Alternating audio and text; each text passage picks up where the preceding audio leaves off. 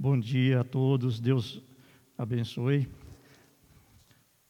E gostaria de pedir que os irmãos abrissem suas Bíblias, seus celulares, seus smartphones, seus tablets e outras coisas mais que pode ser aberto na palavra de Deus. É,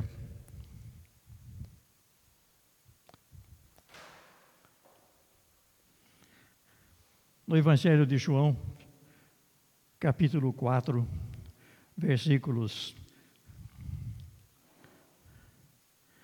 32 a 35. João, capítulo 4, versículos 32 a 35. Gostaria de trazer a palavra de Deus sobre o seguinte tema: Levantai os vossos olhos. O texto que nós mencionamos, está na Bíblia de vocês, diz assim: Mas ele lhes disse: Uma comida tenho para comer que vós não conheceis. Diziam então os discípulos uns aos outros: Ter-lhe-ia porventura alguém trazido que comer? É, Disse-lhe Jesus: A minha comida consiste em fazer a vontade daquele que me enviou e realizar a sua obra. Não dizeis vós que ainda há quatro meses até a ceifa? Eu, porém, vos digo: erguei os vossos olhos e vede os campos, pois já branquejam para a ceifa. Oremos mais uma vez. Eterno Deus, nós estamos diante da tua palavra, Senhor. É a tua mensagem que nós queremos ouvir nesta manhã.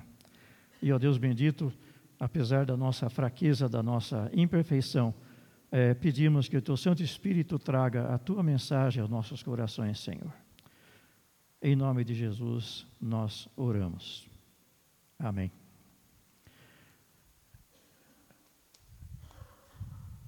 Gostaríamos de falar sobre este versículo é, que diz: Erguei os vossos olhos e vede os campos, pois já branquejam para a ceifa. Antes, porém, eu gostaria de é, dar um pouco do panorama em que este, é, esta frase é proferida por Jesus. É, Jesus havia vindo da, da Judéia para a Galiléia e diz o texto, logo no começo do capítulo, que era necessário que Jesus passasse por Samaria. Na verdade, essa necessidade era uma necessidade imposta por uma rixa que havia entre judeus e samaritanos. E judeu, mas é, é, e os judeus não se davam por uma questão que já vinha de cerca de 750 anos atrás, por causa da divisão do império, da conquista do império da, do reino de Israel, com sede em Samaria. E em Samaria era um, um povo misturado, eram colonos é, de outras nacionalidades que haviam sido colocadas ali pelos reis é, assírios. E essa mistura é, gerou uma, uma população que não tinha aquela proximidade com a palavra de Deus como tinham os judeus. Haviam se desviado e isso havia é, criado sérios problemas entre uma é, etnia, aliás, sobre um povo, né, o povo judeu e o povo samaritano, e os judeus, portanto, não se davam com os samaritanos. Era uma, uma, é, uma rixa que havia mais proveniente dos judeus para com os samaritanos do que vice-versa. E diz que Jesus, mas o, o texto fala que era importante que Jesus passasse por ali. E a passagem por ali cortava caminho realmente. Para não é, passar por Samaria, era necessário dar uma volta muito grande para chegar na Galileia. E Jesus passa por ali e acontece o que é, o famoso diálogo entre Jesus e a mulher samaritana. É, diz o texto que por volta da, do meio-dia, ou seja, a hora sexta, de acordo com a, o horário é, judeu. É, por volta do meio-dia, Jesus estava cansado e era próximo a uma cidade chamada Sicar. E ali então Jesus senta-se junto a um poço, era o poço de Jacó, que ficava próximo, era uma propriedade, na verdade, da família que Jacó havia dado a José. E havia construído aquele poço ali em épocas bem, bem anteriores, e Jesus senta-se ali cansado e naturalmente com fome. Nesse ínterim chega uma mulher e veio buscar água, era meio-dia. E Jesus então lhe pede água. Por favor, na linguagem de hoje, né, você poderia me dar água? Eu falei assim: como se me pede água? Uma coisa ali estava sendo quebrada já. Primeira coisa, Jesus, um homem, dirigindo uma palavra a uma mulher, coisa que não era costume na época, mas Jesus estava dirigindo uma palavra a ela. Segunda coisa, é, e ela é, fala: Como você pede água para mim, que sou uma mulher samaritana? Vocês não se dão conosco e agora vem pedir água para mim? É interessante que Jesus poderia ter respondido, se fôssemos nós, né? Cansado, com sede e tudo mais, ah, por favor, estou com sede. Por favor, me, me arruma um pouco d'água. Mas Jesus inverteu o diálogo. Inverteu o diálogo. É, se você soubesse, se tivesse a menor ideia de quem está pedindo água para você, você ia pedir água para ele, e te daria para você água, mas uma água que água viva, água viva, água que você nem imagina. E a mulher fala assim: opa, Agora aqui está uma coisa interessante. Se ele tem essa água viva, eu quero dessa água. Percebam aqui o seguinte: Jesus está conduzindo o diálogo de acordo com a sua vontade, é a vontade de Deus que está se realizando, não é a nossa vontade. A nossa vontade era insistir em pedir água. Jesus não fala, não, inverteu, falou, não, eu, eu vou dar água para você. E a água que eu vou dar é uma água que é uma água viva, uma água que é impressionante a qualidade dessa água. E a mulher então falou: opa, se é assim, então deve ser uma água milagrosa. Uma água que é, eu estou interessada, porque já pensou vir aqui ao meio-dia, devia estar calor, e tirar água do, desse poço que é profundo, porque ela fala: esse poço é profundo certo? O nosso pai Jacó, o nosso ancestral, ele bebeu dessa água. E não só ele, mas o seu gado e tudo mais tal. Mas o senhor não, não tem com que tirar certo? Então o senhor está aí com a mão limpas. E, mas ela falou, não, eu, eu quero dessa água. E aí então Jesus in, conduz o, o, diálogo mais profundamente ainda. Falou, olha, tá certo, tudo bem, vai lá e chama teu marido e, e vem aqui. Percebam o plano divino de Jesus se realizando naquela, naquele processo de evangelização. Vai lá e chama teu marido. Ela fala assim: Olha, não tenho marido. Fala assim: Você falou muito bem. Você não tem mesmo, porque você teve cinco. E o que você tem agora também não é seu. Ou seja, o que Jesus estava dizendo para ela é o seguinte: naquele instante, naquela frase, Jesus estava dizendo: a sua vida é um bagaço. A sua vida é uma. está destruída. A sua vida está indo muito mal. Uma frase só. E a mulher falou: Eu não tenho marido. Jesus falou: Não, tudo bem, você, você falou a verdade. Você não tem mesmo, porque você teve cinco e agora o que você tem também não é seu. E aí ficou exposta toda a vida daquela mulher. Notem bem, uma frase só. E aí então, a mulher, é, nesse, é interessante que a, a narrativa bíblica fala, nesse ínterim, nesse meio tempo, chegam seus discípulos. Mas a mulher já tinha saído. Quando ela ouve essa frase de Jesus, deixa o cântaro junto ao poço e sai correndo. Vai até a cidade, era próximo de Sicar, a cidadinha que eles estavam, é, onde ficava o poço, era próximo de Sicar. E ela vai até a cidade, ela já vai com o objetivo em, em mente. Ela vai com o objetivo em mente. Qual? Evangelizar. Eu vou contar para todo mundo havia já se processado uma transformação nela, uma transformação profunda que Jesus havia provocado nela. É, seus discípulos chegam e falam: Senhor, é, tem comida, certo? Come. E Jesus responde uma, uma frase que eu demorei para entender. É, Jesus, o natural seria falar assim: muito obrigado, eu realmente tô, eu estava com sede e agora eu estou é com fome, porque era meio-dia, horário de almoço, naturalmente, e é, chegou comida, que os discípulos tinham ido buscar comida, comprar comida na cidade mais próxima, que provavelmente Sicar mesmo.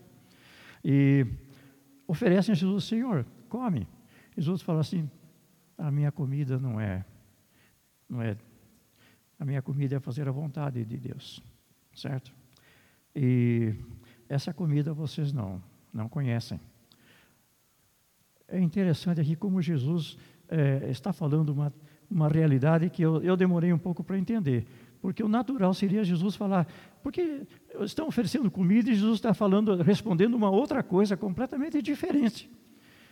O natural seria Jesus falar, olha, espera um pouquinho, porque eu tenho uma coisa para fazer, tudo mais, mas Jesus já vem com uma frase completamente diferente. A minha, a minha comida é fazer a vontade daquele que me enviou. E ele fala, é fazer a vontade de Deus. Qual era a vontade de Deus naquele instante? A vontade de Deus era falar do amor de Deus às pessoas, apresentar-se como o Messias, como ele havia se apresentado àquela mulher. Quando ela falou, é, é, perguntou a Jesus como deveria se adorar, Jesus falou: Não, quando vier o Messias, ele vai explicar tudo isso para nós. Jesus falou: Não, muito prazer, você está falando com ele mesmo, certo? Ela ficou admirada. Então eu estou falando com ele, então já saiu correndo para a cidade para contar para as pessoas o que estava acontecendo. Nesse ínter, chegam os discípulos e oferecem comida. Jesus fala: Não, eu não posso, não dá tempo, não dá tempo. A minha comida é fazer a vontade de Deus. E aí então, ele fala: Vocês. É,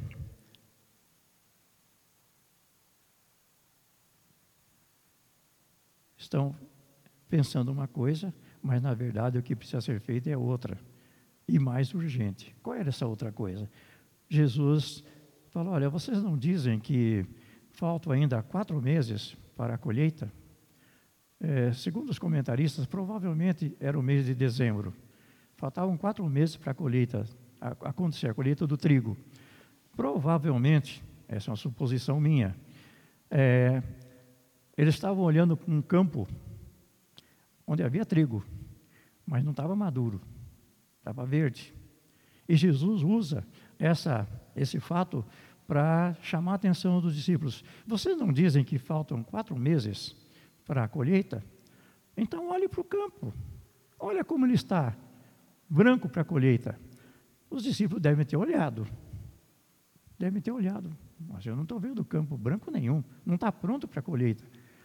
Mas Jesus vai em frente, ele vai, ele explica. E ergam os olhos. Se vocês olharem para o campo verde, vocês vão ver um campo verde.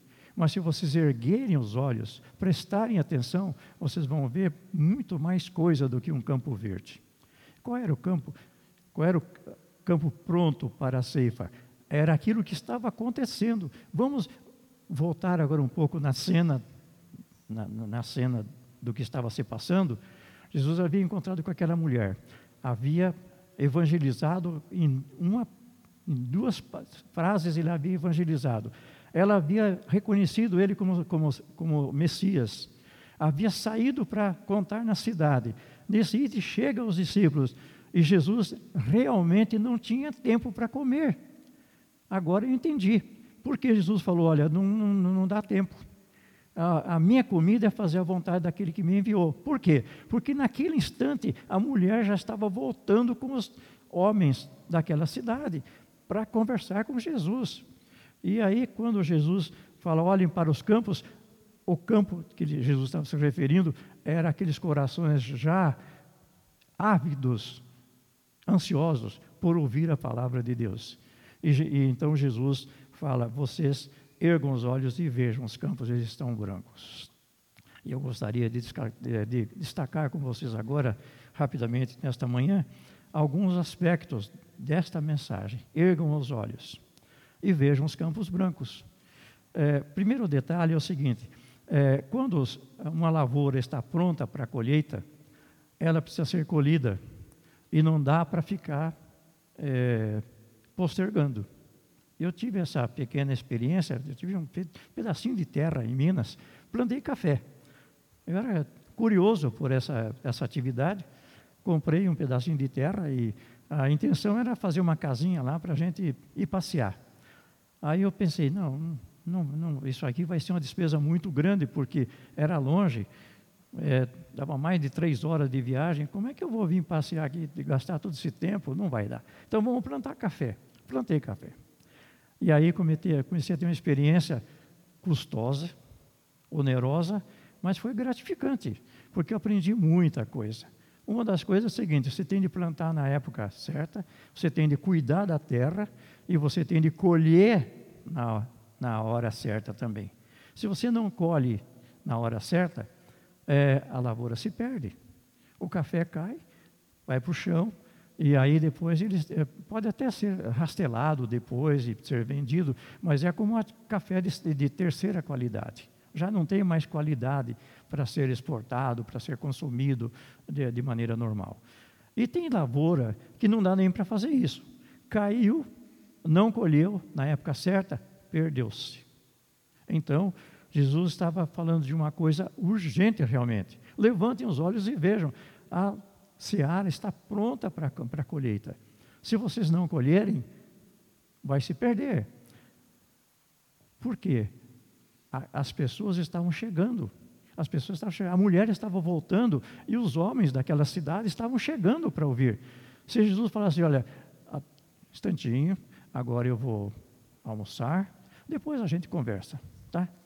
Aí, vamos pensar no que, o que se passaria no coração daquelas pessoas. Bom, se ele não tem muito tempo para nos atender, é, agora é a hora do almoço, a gente volta, volta para casa, depois a gente encontra com ele e a oportunidade teria passado. Mas Jesus não perdeu a oportunidade, não. Comida, almoço, fica para depois. Agora eu preciso fazer a vontade de Deus, certo? Então, a urgência é importante. O tempo certo tem de ser observado na pregação da palavra de Deus. É, se nós trouxermos essa experiência para os nossos dias, nós vamos, nós nos deparamos com uma situação bastante parecida. Eu estava observando outro dia na internet, por acaso eu vi um site onde mostra, onde mostra ah, quantas pessoas morrem por segundo no Brasil. E o site estava aberto lá o aplicativo no, no, no, computador enquanto eu estava vendo outra coisa, e aí passou 23 segundos, tum, aumentou, mais uma pessoa. E aí eu continuei lendo e tudo mais, e vendo e tal, mais 23 segundos, mais uma pessoa. Resumindo a história, milhares de pessoas morrem no Brasil a cada, a, a, a cada hora, a cada dia, a cada mês. E aí falei, puxa, mas é tanta gente assim? Observação do, do, do, do site. Esta informação é anterior à Covid-19. Se vocês quiserem informação mais precisa sobre o Covid-19, acesse o site número tal, tal, tal. Então, aquilo é a informação da, das mortes naturais que ocorrem no, no, Brasil. Aí eu fiquei pensando, mas morrendo tanta gente assim, em pouco tempo, não tem mais ninguém no Brasil. Falei, não, mas espera aí, nós temos índice de nascimento também. Nasce muita gente, isso vai se compensando. Então, é, por isso que a população está se mantendo, crescendo, está tá se mantendo. Mas é, os que nascem não é a nossa preocupação, são os que morrem. E todas as pessoas que morrem, quantas conhecem a palavra de Deus? Quantas conhecem a mensagem do Evangelho? Quantas já tiveram experiência com o Senhor Jesus? Você sabe? Certo? E aí vem a pergunta: quantos do, do, da, da sua rua já conhecem a mensagem da palavra de Deus? Quantos do seu bairro? Quantos da sua cidade? Quanto do nosso bairro? Agora o nosso bairro é aqui. Quantos aqui já conhecem a palavra de Deus? Já conhecem o Senhor Jesus como Salvador? E se eles não conhecem, o que vai acontecer? se eles morrerem de, de morte natural, ou se forem levados pela Covid-19, o destino deles será um só: a perdição eterna. E quem é o culpado? O culpado somos nós que não colhemos no tempo certo. As, os frutos caíram, foram perdidos. Então, daí a necessidade de nós é, levarmos a palavra de Deus às pessoas que precisam. É, Ronaldo Lidório, está ouvindo uma palestra dele na internet, ele comenta, um, um, comentário interessante é o seguinte, que tem milhares de povos no mundo que ainda não foram alcançados pelo Evangelho. Porque sim, a gente ouve sempre dizer que não, não, é, é, hoje em dia com a internet, com os meios de comunicação modernos, não existe um povo na face da terra que já não tenha ouvido falar do Evangelho. E Ronaldo Lidor diz o seguinte: não é verdade. Existem muitos povos que não ouviram. E, pior ainda, sabe onde? No Brasil. Existem tribos indígenas que ainda não ouviram falar do Evangelho, que ainda não ouviram a notícia do Senhor Jesus. São, estão lá isolados e ainda não tiveram contato. São tribos que estão no nosso país, então estão ao nosso redor. E aí nós voltamos à pergunta: e na sua, sua rua, o seu vizinho já ouviu? Você já falou para eles? Eu gostaria agora que fosse é, projetado o hino Eis os Milhões. É, é, o seguinte: esse hino foi composto mais ou menos é, em 1877. Foi composto por James McGranahan. Esse é, autor e compositor, ele era um excelente cantor, um excelente é, músico, e ele não, ele, a intenção dele seria tornar-se cantor de ópera, porque ele era um excelente tenor, músico e, e ilustrado. E, só que ele não queria saber de pregar o evangelho. Ele não tinha contato com isso. Mas tinha um amigo dele que era um, um pregador do evangelho e era músico também e sempre incentivava. Falou: olha, James, por que você não dedica o seu talento para é, compor hinos? para a difusão do Evangelho, para a pregação do Evangelho. E falou: Bom, é, minha, minha intenção é seguir a, a, ser um cantor de ópera, porque ele tinha uma excelente voz. E era culto, era músico. Falando: Eu quero seguir a cara, eu quero ser conhecido como cantor de ópera. E um dia, esse amigo escreveu uma carta para ele, incentivando que ele se tornasse um compositor de músicas sacras. E terminou a carta dizendo o seguinte: pare de afiar a sua foice e dedique essa foice para a colheita. Você só está afiando a foice, afiando a foice, mas não está fazendo nada.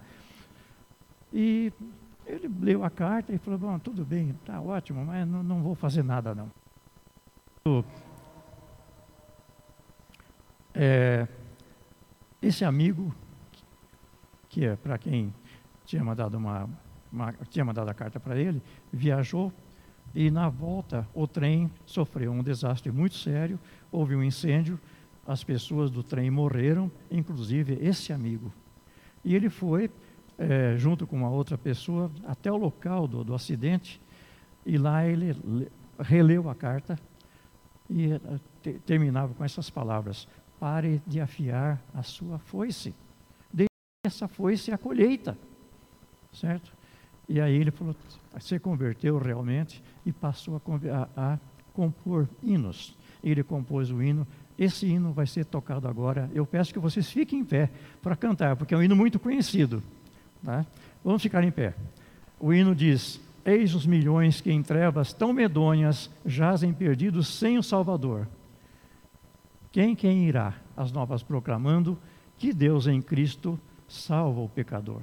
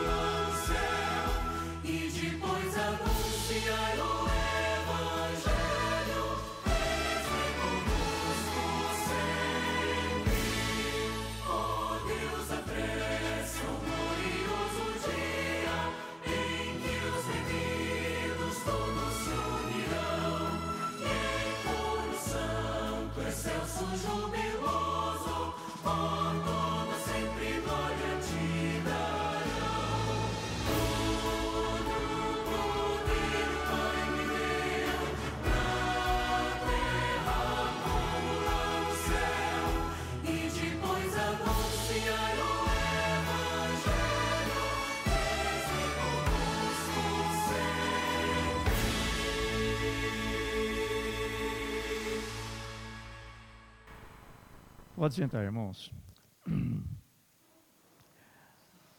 Muito bem, o campo é grande, a seara é grande, Jesus mesmo disse, é, Mateus 9, 37, a seara é muito grande, poucos são os obreiros. E aí vocês dirão, bom, é, concordo, só que eu não sei pregar, certo? Se falar para eu ir na frente para pregar, então eu já começo a tremer e não vai dar certo. Não, não precisa. Você não precisa ir na frente pregar. Você pode pregar é, de uma forma muito simples. É, alguém pode me dizer como? Vivendo. Vivendo. Se for necessário falar, fale. Mas, em primeiro lugar, vivendo o Evangelho. Vivendo o que Jesus quer que nós vivamos, vivendo o amor dele por nós. É, há um testemunho na Bíblia, muito curto, que eu admiro muito. É, Jesus havia curado um cego de nascença, e esse cego foi questionado depois pelas autoridades religiosas. Falou: Olha, quem foi que te curou? Ele falou: Olha, eu não conheço muito bem. Mas ele chegou e eu acredito que ele seja profeta, porque ele chegou e me curou, certo? E, mas as autoridades religiosas já sabiam que se tratava de Jesus. Eles estavam pressionando aquele cego para que ele é, negasse que foi Jesus que havia curado. E depois que pressionaram tanto, e ele falou: Não, ele, eu acredito que ele seja profeta, sim, porque ele me curou. Certo? Eu nunca ouvi falar que alguém, um, alguém tenha curado um cego de nascença. E ele me curou. E falou assim: não, ele não é, não é profeta, não. Ele falou: se é profeta ou, ou não, eu não, não posso dizer. Eu só tenho que dizer uma coisa: eu era cego e agora eu vejo. Então, esse é o testemunho que nós podemos dar. Você pode dar esse testemunho para o seu vizinho e falar: olha, eu era cego e agora eu vejo. E o vizinho olhar para você: não, realmente, essa, ele era. Teve uma mudança muito sensacional na vida dessa pessoa. Outra coisa importante na pregação do Evangelho, que nós podemos fazer através de nossa vida, através da palavra, através de. é o empenho de paixão naquilo que, que nós fazemos. Nós temos de pregar, de falar com, com, com convicção, com paixão. Se não fizermos assim, a mensagem fica sem efeito. É, ouvi o testemunho através da, de, de, de uma, da internet, naturalmente, de uma missionária é, da Inglaterra. Ela já faleceu aos 91 anos. O nome dela é Helen é, Roosevelt. Ellen Roosevelt. Ela, aos 18 anos, aos 28 anos, aliás, ela foi para África para trabalhar como médica. Ela havia se formado médica na Inglaterra, especialização em enfermagem, e ela resolveu ser missionária na África, aos 28 anos. Ela foi para o Congo, e o Congo passava por uma fase muito difícil. Ele era, era possessão belga, estava na fase de independência, havia os, os, uh, os uh, guerrilheiros, era uma fase tumultuada. E ela chegou, ela começou a evangelizar, e a, a evangelização que ele usou foi fundar um, um, um hospital e treinar enfermeiras. Ela treinou, ela fundou um hospital, a missão mandou dinheiro e ela fundou o, o hospital para 100 leitos. Treinou em, é, enfermeiras locais para distribuir pelo Congo para fazer, fazer o trabalho de Deus. E na entrevista que eu assisti, a, pessoa pergunta, mas como foi essa construção? Você falou, olha, arregaçando a manga e, e fazendo, porque é, eu não podia ficar olhando as pessoas trabalhar. É, lá, por exemplo, não tinha, por exemplo, máquina de fazer tijolo, como tem nas, nas grandes cidades. Era tinha de fazer tijolo manualmente mesmo. Então as pessoas ficavam fazendo tijolo e eu não, não podia ficar simplesmente olhando. Eu arregaçava as mangas e ia lá carregar tijolo, ia trabalhar junto com eles, para que, porque era importante que eu fizesse isso. Ela construiu o hospital, o trabalho foi um sucesso, só que como o Congo passava por uma situação bastante difícil, ela foi sequestrada, ela foi pelos é, guerrilheiros e ela foi espancada, terrivelmente espancada. Ela fala que foram, foi, era puxada pelos pés, chutada, teve os dentes quebrados, ossos quebrados e, de, e finalmente ela foi é, violentamente estuprada. Depois ela depois de, passou um tempo, ela teve de voltar para a Inglaterra para tratamento e depois, em tratamento, ah, depois de um ano, ela se recuperou e ela falou: Olha, eu vou voltar de novo para o Congo. E a missão a qual ela servia falou: Não, você não vai voltar para o Congo. Lá piorou a situação. Ela tinha ido para o Congo na década de 60 e falou: Olha, agora você está, o Congo está numa situação pior ainda não é conveniente que você volte para lá. E ela falou assim: eu preciso voltar, porque tem muitas pessoas que ainda não ouviram falar do Evangelho de Cristo. E eu tenho trabalho a fazer.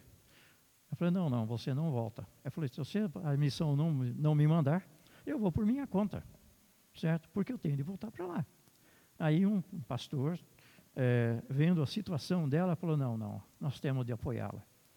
Apoiou e ela voltou para o Congo e ela construiu outro hospital, porque o anterior tinha sido destruído.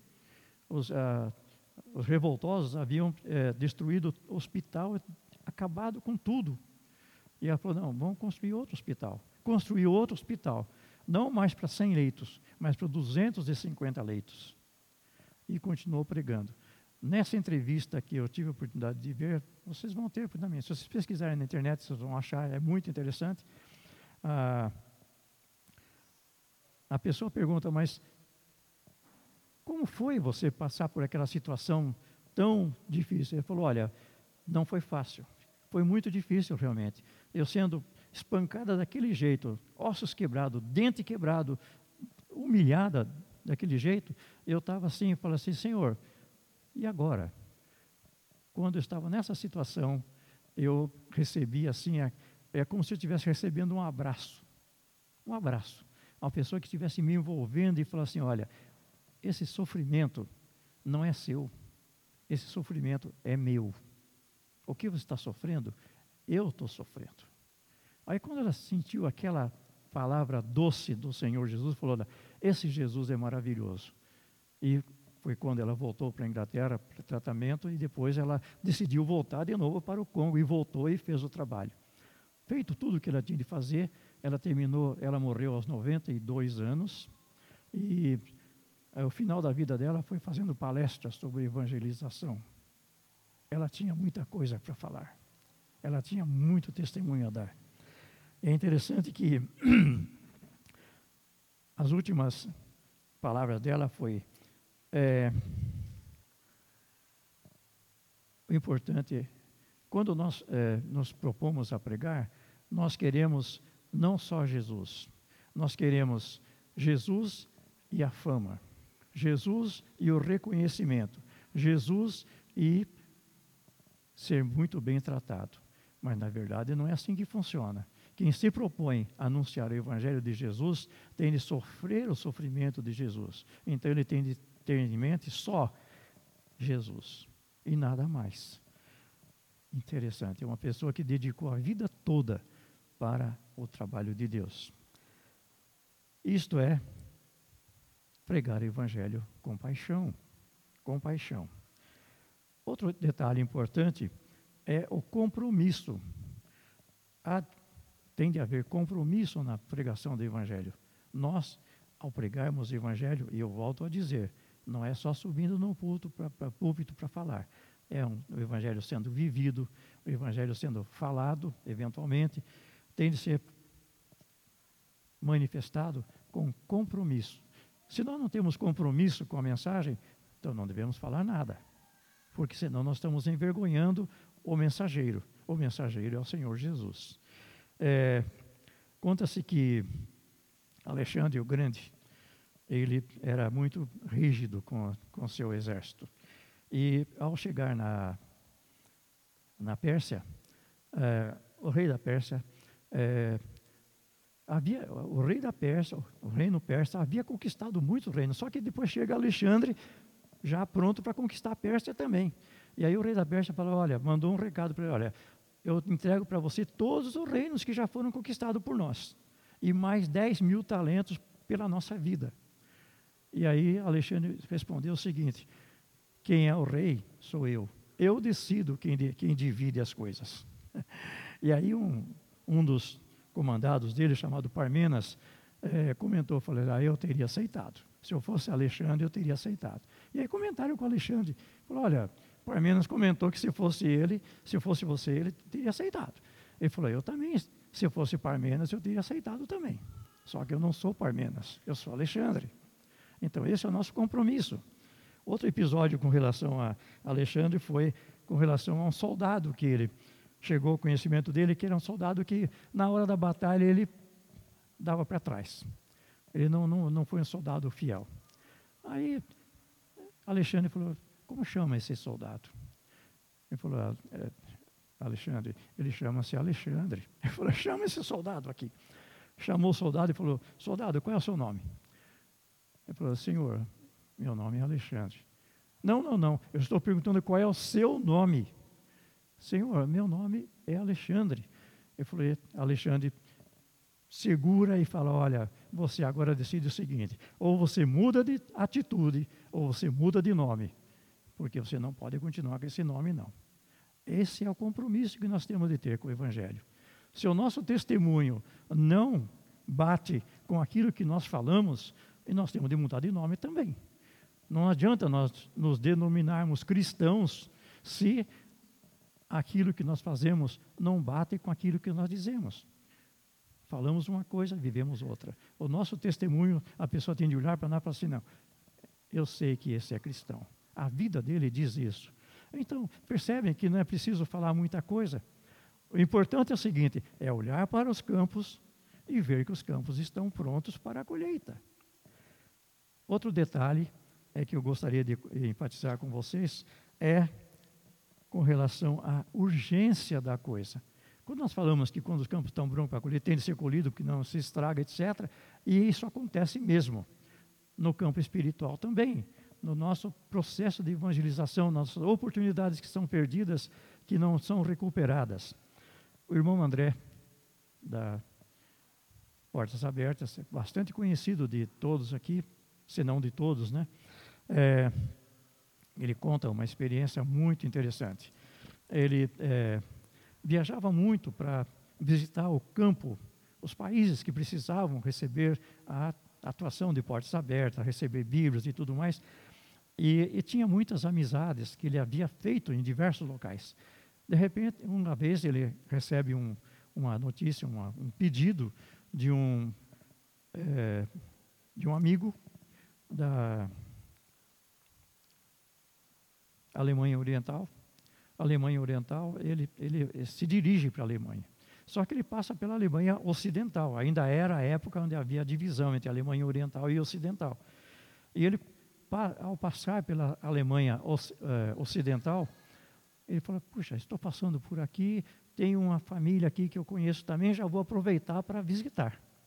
E então ele se dirige a essa família e é, é, muito bem recebido. Irmão André, que maravilha que o senhor veio, é ótimo. E com, conversam e, e tomam lanche junto e tudo mais. Aí o irmão André falou: Olha, eu preciso, preciso ir, porque eu recebi um, um convite, um pedido de uma pessoa, é daqui mesmo da, da, da, Alemanha, é, Berlim Oriental, eu preciso ir até lá. Não, não, não, de maneira nenhuma, o senhor não vai, o senhor fica conosco. Puxa vida, o senhor fica aqui, passa, a, dorme aqui, aí a gente tem tempo para conversar até de madrugada, amanhã cedo o senhor vai para lá. O irmão André pensou, está é, tá correto, tá bom, é uma boa proposta. E ficou. Quando foi no dia seguinte, bem cedo, ele levanta e falou, olha, estou indo. E foi. Quando ele chegou naquela casa, a pessoa que o recebeu falou, olha, infelizmente, a pessoa que chamou o Senhor morreu esta madrugada. E aí ele falou: nunca mais eu vou retardar um pedido, certo? A necessidade de visitar uma pessoa, de acolher, acolher uma pessoa. Essa mesma, essa mesma urgência ocorre com relação ao Evangelho. As, as, pessoas que precisam ser evangelizadas, que nós temos oportunidade, precisam ser evangelizadas, sabe quando?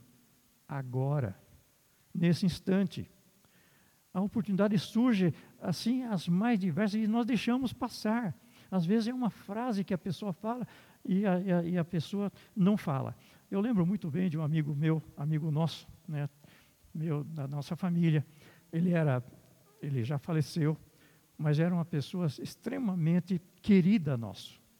E ele havia passado por uma, um processo de conversão e ele falou: Olha, eu é, vi as pessoas é, falarem do Espírito Santo, das pessoas é, terem assim a unção do Espírito Santo e eu não tinha. Eu ficava muito triste porque eu não tinha essa alegria da, da salvação, essa alegria dada pelo Espírito Santo. Quando foi um dia, ele conta a sua experiência. Eu entrei no closet da, da, da minha casa, casa dele, e é, fechei a porta e falou: Não vou sair daqui enquanto Deus não me der essa experiência. E começou a orar. E ficou orando, e orou. E passou a manhã e, e ficou orando: Senhor, eu quero essa experiência, eu quero ser cheio do Espírito Santo. E aí, de repente, ele sentiu assim, como se Jesus estivesse abraçando ele. Ele falou assim: essa é a experiência do Espírito Santo. E ele saiu daquele closet uma pessoa diferente. A alegria dele era tão grande que quando ele sempre veio em casa, em São Paulo, a gente o recebia. Desculpe, em Dayatuba. Onde é que ele vinha? Aqui mesmo. São Paulo e depois em Dayatuba. Tá. É, em Dayatuba principalmente. Ele vinha, ele falou: "Não, eu estou indo para sua casa". E ele vinha, certo? E ficava aqui eh, alguns dias com a gente e nós conversávamos, a vida dele eh, transbordava alegria do, do, Espírito Santo, a alegria de ser salvo. E um dia ele contou uma experiência que parece até uma brincadeira, mas foi verdade. Ele falou: Olha, é, Onofre, porque ele era nordestino, era de, de Recife. Onofre, fui até aquele, aquele, aquele Parque das Águas lá em São Paulo e a, a gente desceu lá de cima. E quando desci, era, é muito gostoso, ele falou, muito gostoso mesmo. Quando ele desceu, é, junto dele, também um senhor pá, desceu e falou assim, o, o senhor comentou, rapaz, isso aqui é muito bom. Aí ele falou assim, é bom mesmo, mas melhor do que isso aqui, sabe o que, que é? É conhecer o Senhor Jesus como Salvador, rapaz. Você precisa ter essa experiência. Aí eu pensei, Luísio, você falou isso para ele? Falei, rapaz, porque eu estava tão alegre, tão alegre, que eu tinha de falar alguma coisa para ele. E era a oportunidade que eu tinha de falar. Se ele nunca ouviu falar mais de ninguém, ouviu de mim, certo? Isto chama urgência, oportunidade que não pode ser perdida. Vezes, quantas vezes nós temos a oportunidade de falar para uma pessoa e a gente não fala, e a pessoa parece que está pedindo, por favor, me fale de, de, de, de desse Deus que você vive, que eu vejo em você, mas você não me fala nada fale, fale, porque a oportunidade passa. Por isso que Jesus disse: Uma comida eu tenho, é fazer a vontade de meu Pai. Não vai dar tempo de comer agora. Provavelmente depois Jesus comeu. Depois que ele conversou e tudo mais, aquelas pessoas saíram dali evangelizar e tal, e, e, e, e ao testemunho no final do, do uh, no capítulo, no versículo 42, diz assim: E dizia uma mulher: Já agora não é pelo que disseste de nós, que nós cremos, mas porque nós mesmos temos ouvido e sabemos que este é o verdadeiro, verdadeiramente o Salvador do mundo. Então, como é importante o testemunho. Aquela mulher saiu falando, não, eu preciso contar para alguém, preciso contar. E ela falou tudo. E eles voltaram e falaram assim, ela, a evangelização dela foi muito, muito curta, né?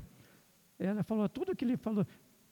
Eles não interessavam saber a, a, respeito da vida dela, eles queriam saber a respeito de Jesus que ela havia falado. Voltaram, conversaram com Jesus, e aí então, e agora imagino, provavelmente Jesus falou assim: olha, pessoal, tudo bem, agora eu vou almoçar, porque agora o trabalho está feito. Né?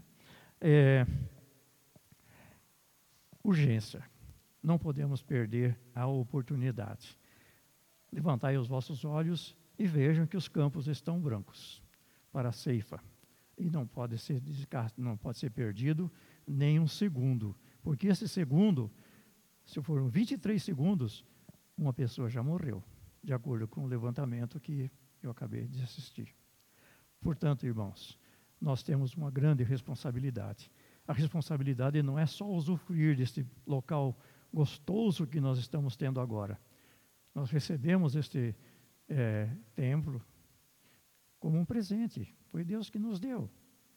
E agora, vamos ficar aqui sentado? Vamos ficar aqui usufruindo de tudo isto? Não, nós precisamos falar. Nós precisamos encher com mais pessoas, mais, mais, mais e mais. Mas vai chegar um momento que não cabe mais gente, não precisa. Você tem pessoas do seu lado, na sua rua, o seu vizinho, certo? Fale com ele.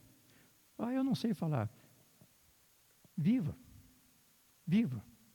Viva o, te, a, o Evangelho. E as pessoas vão ver em você que realmente você é um verdadeiro servo de Deus, um mensageiro do Senhor Jesus. Amém?